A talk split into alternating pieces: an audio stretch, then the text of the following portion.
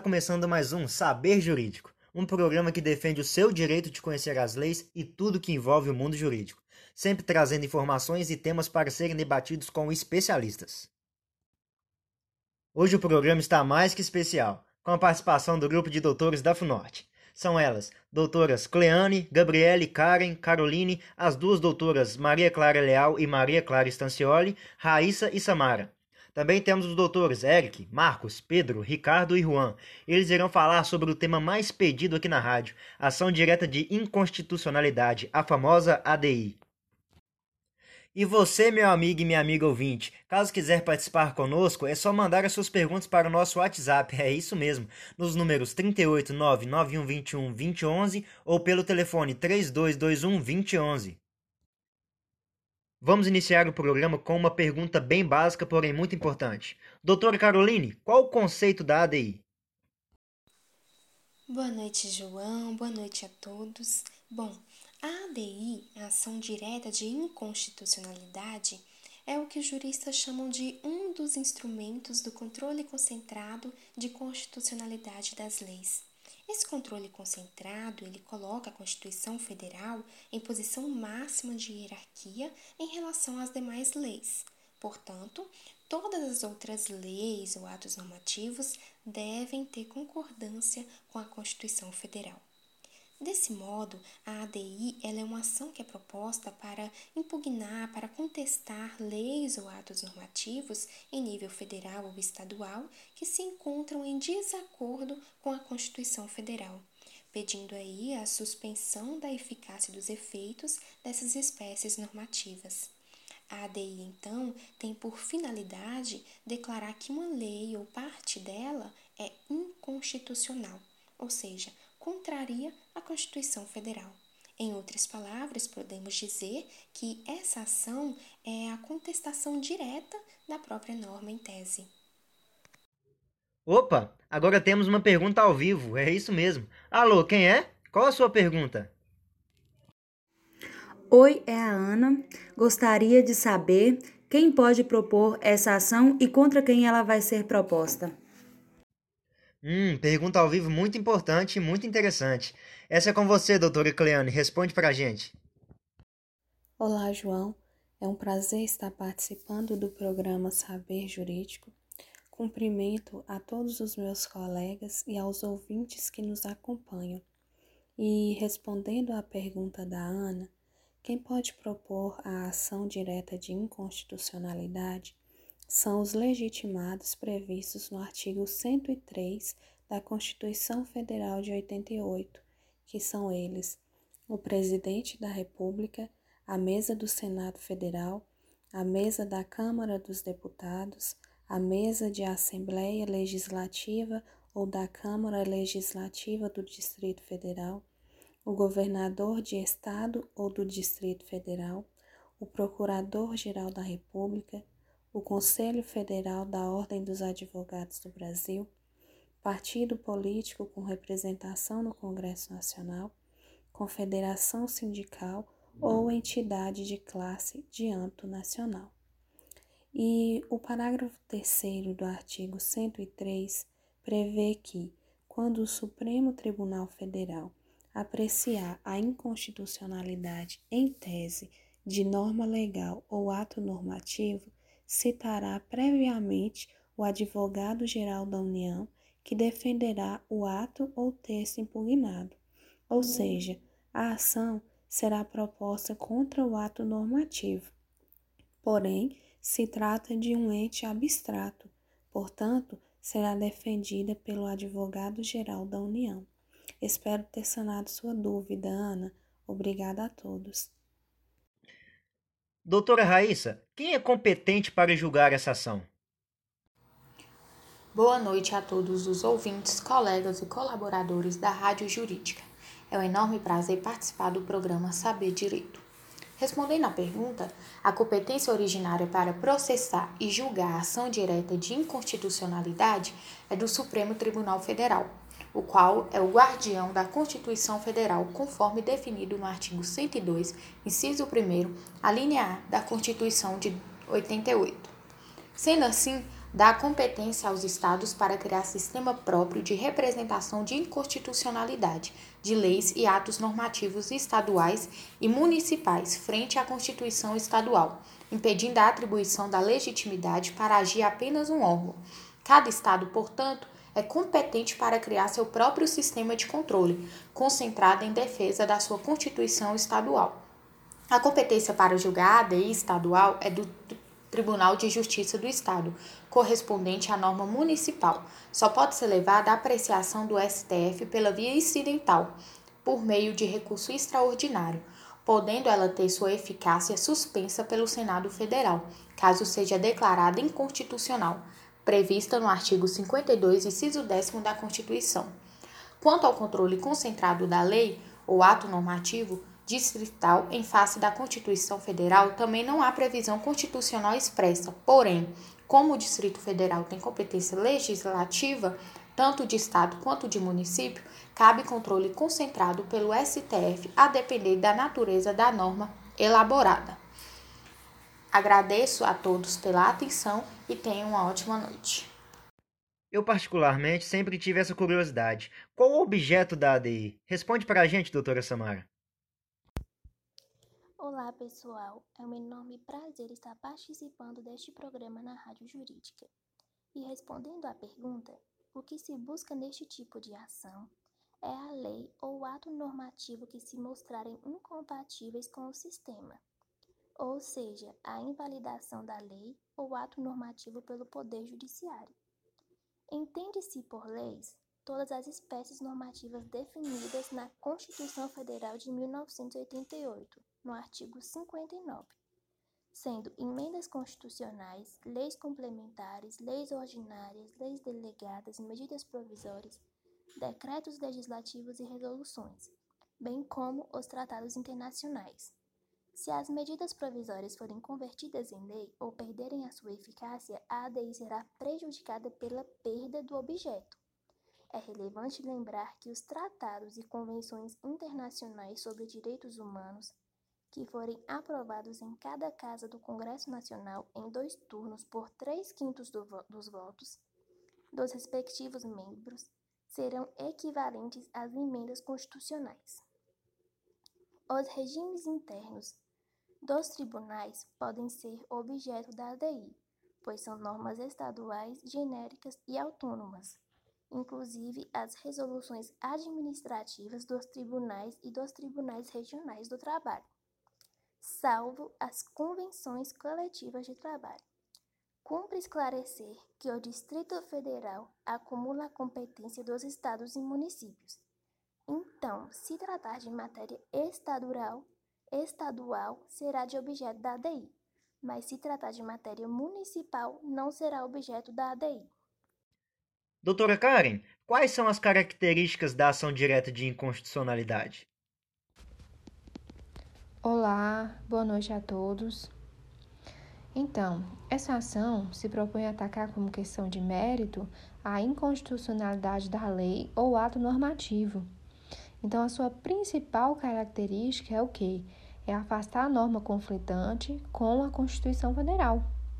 O controle aqui não visa restabelecer as situações concretas já realizadas, mas discutir sobre o conflito que uma norma dita inconstitucional pode provocar no ordenamento jurídico e buscando extingui-la.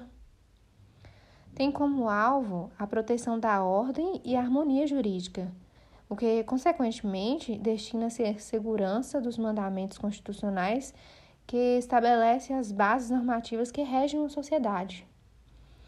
Aqui não objetiva regular as relações particulares e individuais dos impetrantes, mesmo que venha a estes serem beneficiados com a decretação da inconstitucionalidade de uma norma. Então, só em segundo plano ou de forma indireta, o cidadão é destinatário da ação, pois o elemento final dos efeitos de uma norma são os próprios indivíduos que integram e devem seguir o ordenamento constituído do seu país. Eu agradeço pela participação, é uma honra participar desse programa que é tão querido e muito útil para a sociedade. Obrigada.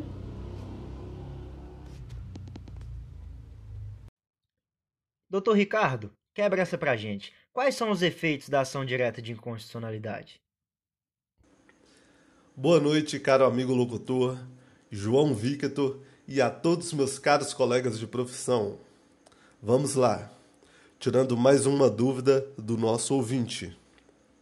Então, finalizado todo este processo da ADI, ação direta de inconstitucionalidade, se a norma for declarada inconstitucional, os efeitos da decisão serão, em regra, ex tunc.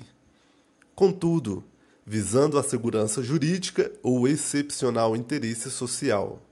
Ela poderá, por concessão do Supremo Tribunal Federal, o nosso STF, produzir efeitos ex nunc, ou tê-los restringidos pela modulação dos efeitos da decisão.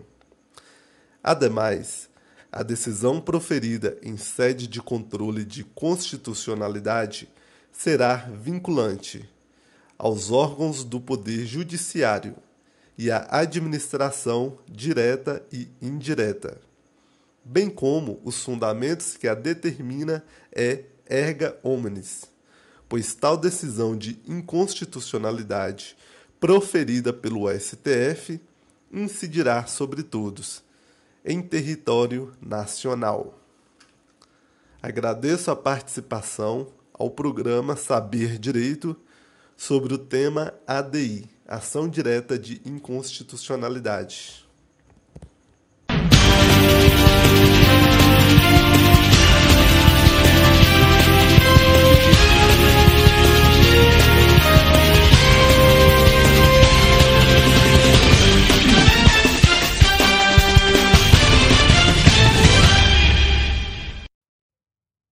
Voltamos com o segundo bloco do programa. Agora os doutores Pedro, Maria Leal, Maria Estancioli e Gabriele irão sintetizar sobre a ADI 6341, essa ADI que foi decidida pelo STF em 24 de março de 2020.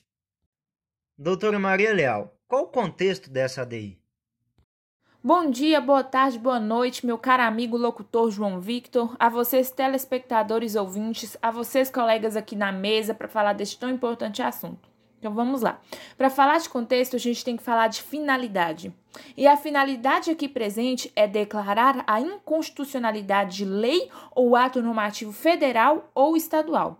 Se salvo engano, está previsto lá na nossa Constituição Federal no artigo 102. Seja isso por um vício de forma, seja por um vício material, seja por dupla inconstitucionalidade.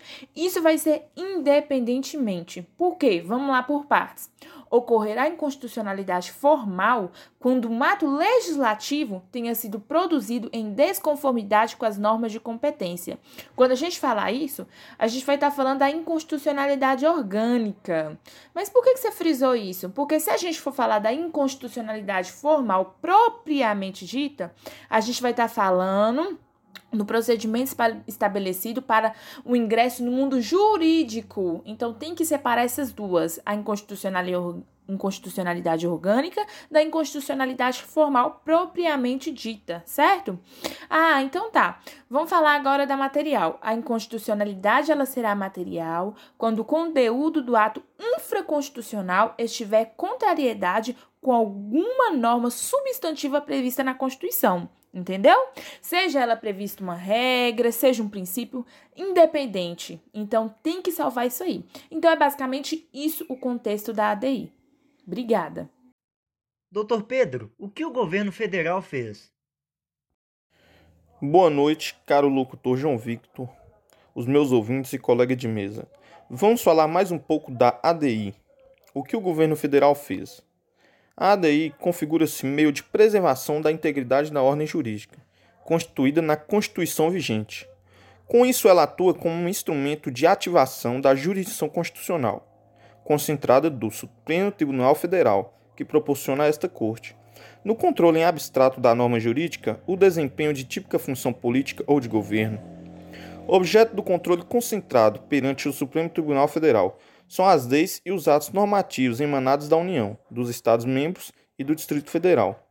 No controle abstrato de normas, em cujo âmbito instaura-se as relações processuais objetivas, visa-se a uma só finalidade: a tutela da ordem jurídica constitucional sem vinculações de quaisquer às situações jurídicas, de caráter individual ou concreto. A ação direta de inconstitucionalidade não é sede adequada para o controle da validade jurídicas constitucionais de atos concretos, destituídos de qualquer normatividade. Não se tipifica como normativa os atos estatais, desvestidos de qualquer coeficiência de abstração, generalidade e impessoalidade. Precedente do Supremo Tribunal Federal a recusa do controle em tese da constitucionalidade de emenda congressional consistente em mera transferência de recursos de uma dotação para outra, dentro da proposta orçamentária do governo federal, não traduz a impossibilidade de verificação de suas legitimidades pelo Poder Judiciário, sempre cabível pela via do controle incidental. Assim, meus caros colegas, eu agradeço a participação e tenham uma boa noite. Doutora Maria Stancioli, e o PDT? O que ele fez? Boa noite, ouvintes da Rádio Saber Jurídico. É um prazer estar participando e é um prazer também estar respondendo a pergunta. Então, na ADI de 6.342, o PDT ele questiona a preponderância de acordos individuais escritos sobre os demais acordos legais e negociais. A possibilidade também né, de interrupção das atividades pelo empregador e a constituição de regime especial de compensação de jornada, por meio de banco de horas no prazo de até 18 meses. O partido também ele sustenta é, que a medida provisória afronta vários direitos fundamentais dos trabalhadores né, listados no artigo 7 da Constituição Federal, entre eles a reserva à lei complementar da proteção né, contra a despedida arbitrária ou sem justa causa, onde a gente pode estar vendo no inciso 1. A redução também de riscos né, inerentes ao trabalho, que a gente pode estar vendo no inciso 21. Contesta também é, ainda a possibilidade de prorrogação da jornada de trabalho né, dos profissionais da área da saúde, entre diversos outros pontos, tá bom? Muito obrigada, boa noite. E sobre a Constituição de 1988? O que ela diz, doutora Gabriele? Olá, João. Uma boa noite a todos. É um prazer estar participando do programa Saber Direito e respondendo a sua pergunta.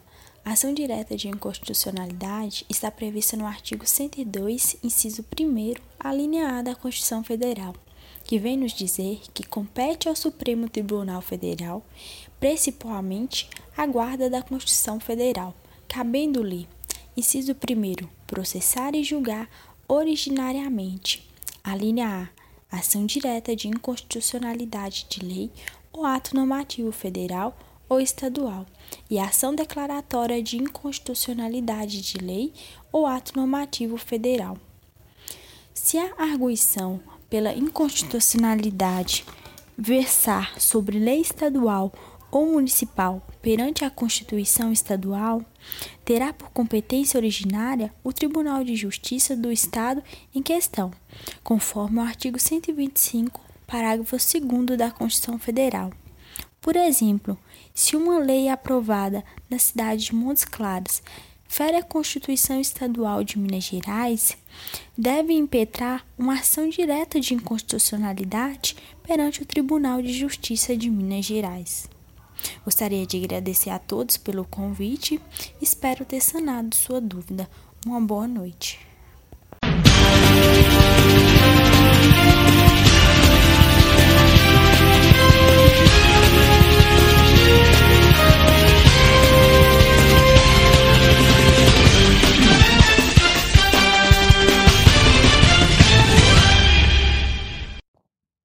Voltamos agora com o terceiro e último bloco do programa. Vamos agora apreciar um pequeno debate com os doutores Eric, Marcos e Juan em relação à ADI 6341. Queremos saber a opinião deles sobre ela. Doutor Eric, o PDT estava certo em ajuizar a ação ou é jogo político? Olá, João, e a todos os ouvintes da rádio.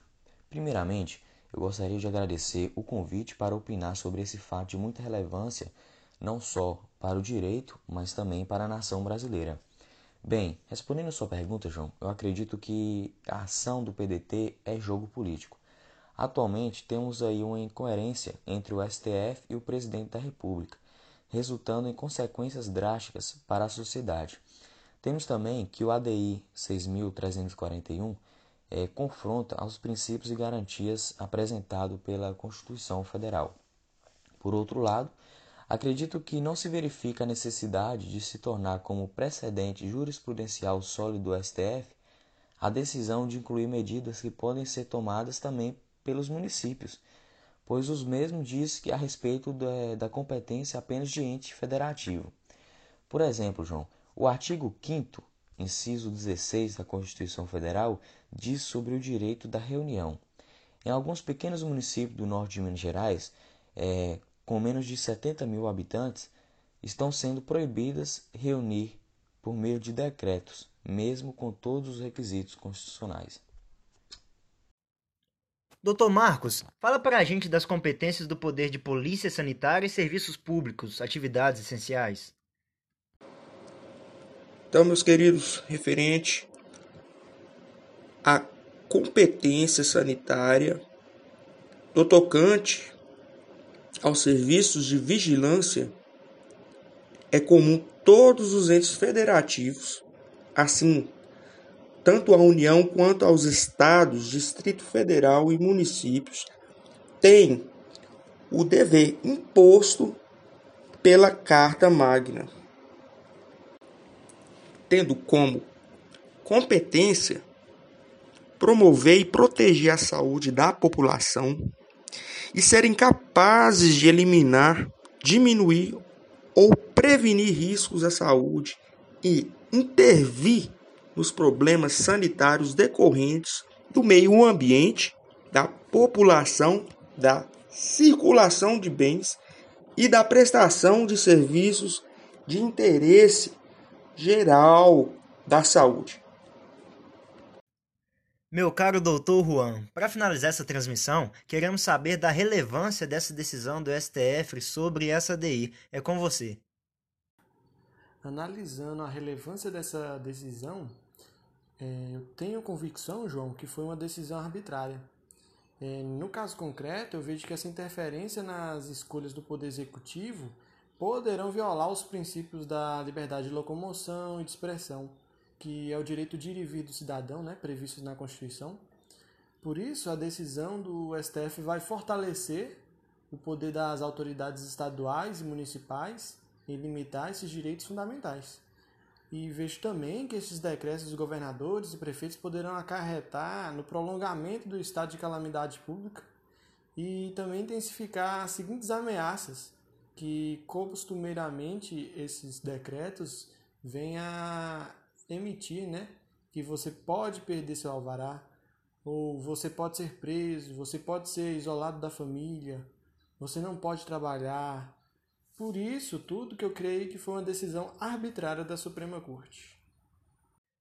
Encerramos aqui a nossa transmissão. Desde já quero agradecer, muito obrigado aos doutores e a você ouvinte. Lembrando que semana que vem estaremos de volta. Um bom dia, boa tarde ou boa noite, a depender do horário em que você está ouvindo. Muito obrigado.